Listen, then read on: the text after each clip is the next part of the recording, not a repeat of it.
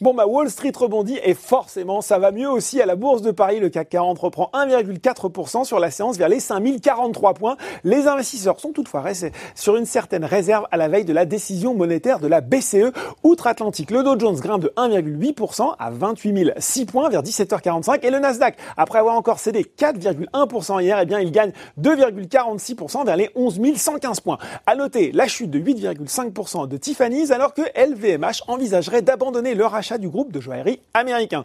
Euh, côté valeur sur le marché français, on retrouve Score en tête des progressions du SBF 120. Les déclarations du réassureur à l'occasion de sa journée investisseur ont enthousiasmé le marché. Hein. Le groupe indique notamment, je cite, que la pandémie de Covid-19 contribue à créer les conditions d'une croissance de la réassurance plus forte assortie d'une dynamique tarifaire positive. Tout le secteur de l'assurance est d'ailleurs à la fête avec la progression de l'assureur crédit Cofas, de CNP Assurance plus 4,6% ou encore d'AXA plus 2,9%.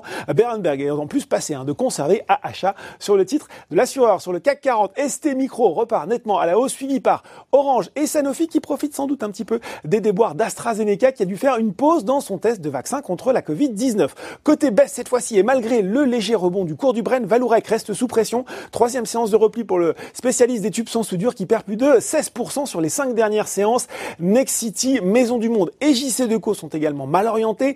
Les valeurs de l'aéronautique restent clouées au sol avec la poursuite du repli pour Airbus et Safran. Et puis sur le SRD, Beneteau est victime d'une sérieuse avarie, moins 12,4%.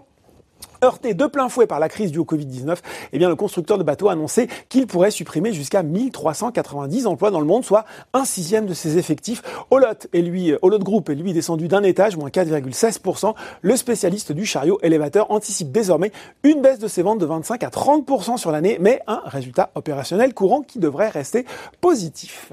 Voilà, c'est tout pour ce soir. En attendant, n'oubliez pas tout le reste de l'actu éco et finance est sur Boursorama.